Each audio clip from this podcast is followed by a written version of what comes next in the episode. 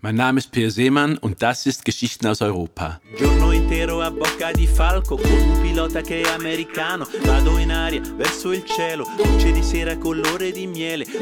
Siracusa an der Ostküste Siziliens, 9 Uhr morgens. Der Breitengrad ist derjenige von Tunis. Das benachbarte Afrika ist spürbar, klimatisch, kulinarisch. In der Gegend um Bilirina wird gebaut, vor allem von Nordeuropäern. Der Landstreifen am Meer ist ein wildes Gemisch von griechischen Tempeln, Bunkern aus dem Zweiten Weltkrieg, wildem Gemüse und von Stränden, die sich unter Felsvorsprüngen verstecken. Die Arbeiter, die die neuen Häuser bauen, haben schon eine Schicht hinter sich. Von ihnen handelt die Geschichte. Un'assemblea di fanali sul mare, un talismano per l'anno del drago, birra nel parco, cielo girando, e poi brancaccio dietro le spalle, e una leva mi può sollevare, nei cantieri e sotto la strada, poi arenella, colori e case, due crociere blu bianche nel... Siracusa, 9 Uhr. Er stieg aus dem Auto und ging durch eine metallene, rot gestrichene Tür, stand dann im Atrium des Cafés. Zwei Tische standen links und rechts des Eingangs zur Bar, daneben gestutzte Hecken in Töpfen und Plastikcontainer zur Abfalltrennung. An das Atrium grenzten beidseits klimatisierte, plastikumfasste, bedachte Terrassen. Seine beiden Mitarbeiter von der nahen Baustelle saßen an einem der Plastiktische und tranken Cappuccino, sahen auf die Displays ihrer Smartphones. Marco hatte einen imposanten, trapezförmigen Rücken, Giuseppe dagegen war schlank. Er hatte sich Bilder von teuflischen Fratzen auf die Arme tätowieren lassen.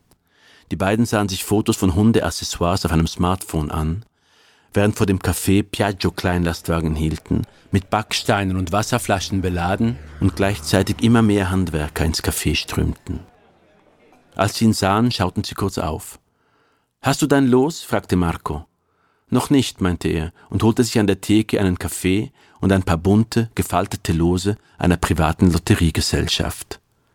Auf dem Tisch lagen bereits die Lose der anderen beiden. Er nahm einen Schluck Kaffee. Was er mit dem Gewinn anstellen würde, fragte er sich. Die Häuser- und Grundstückpreise stiegen.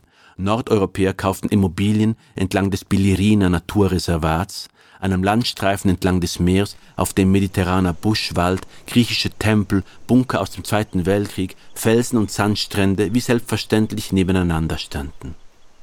Hier könnte er etwas erwerben, das Grundstück dann in ein paar Jahren weiterverkaufen. Er stellte sich ein zweistöckiges sandfarbenes Haus vor, mit großem Wintergarten, davor ein gepflegter Rasen, Kakteen, Orangenbäume.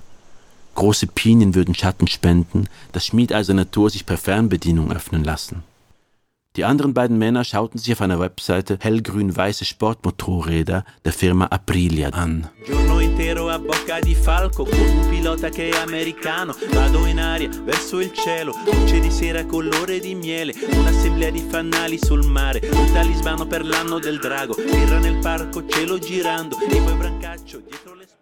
Weitere Arbeiter setzten sich an die Nebentische. Es war neun Uhr. Die meisten hatten schon eine Schicht hinter sich. Zwischen elf und fünf Uhr vermied man Arbeit, wenn immer möglich. Das Thermometer stieg dann über 40 Grad. Die Sonne erhitzte während der Mittagszeit kleine Wasserbecken, die sich im Lavagestein entlang des Meeres gebildet hatten, so stark, dass man Pasta darin kochen konnte. Sie falteten die Lose auf und ihre Gesichter erhellten sich. Ein frühmorgendlicher Dopaminrausch. Marco verfolgte auf YouTube den Kanal eines Mailänder Fitnessgurus, der gerne über Dopamin referierte. Unerwartete Belohnungen ließen das Dopamin sprudeln, so der Guru. Sie begannen mit den Fingernägeln über beige Kreise zu fahren, die auf die Lose gestanzt worden waren. Keines der Lose gewann. In den Gesichtern der Männer machte sich zunächst Entspannung, dann Konsternation, schließlich Müdigkeit breit. Arbeiter an den Nebentischen hatten das Szenario verfolgt und klopften den Dreien auf die Rücken. Einmal wird es bestimmt klappen, Jungs. Leva mi può sollevare nei cantieri e sotto la strada. Poi arenella colori e case due crociere blu bianche nel mare. E mantenemo la voglia di fare porta di Castro Madonna altare. Salgo le scale lampeggia lo schermo. Er zahlte an der Bar.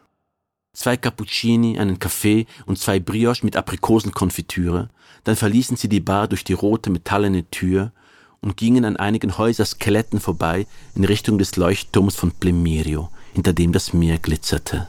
Sie bogen um die Ecke, traten in den Garten eines Grundstücks hin zu einer Zementmaschine. Marco drückte den Auslöser, ein Schleifen und Krächzen ertönte, ging dann in ein regelmäßiges Summen über, während sich die Trommel zu drehen begann und in langsamer Zählzeit jeweils ein Stück flüssigen Zements auf die andere Seite fallen ließ. Das Geräusch erinnerte an einen Schlagzeuger, der sonnentrunken immer später und immer schwächer auf die Snare-Trommel schlug, die Rhythmen verzog und zerdehnte. Schließlich entleerte sich der Behälter und die Schläge wurden vom Summen des Motors und dem Zirpen der Grillen abgelöst.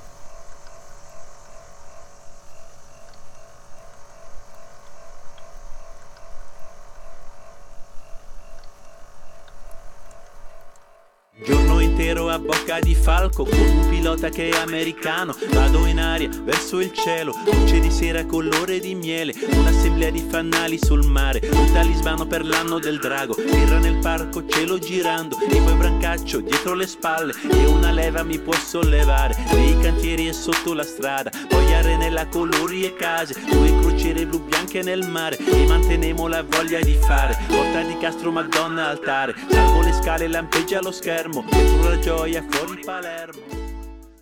Das war Geschichten aus Europa, der Podcast jeden Montag mit einer neuen Geschichte. Folgt dem Podcast auf Spotify oder Per Seemann auf YouTube und wir hören uns nächste Woche.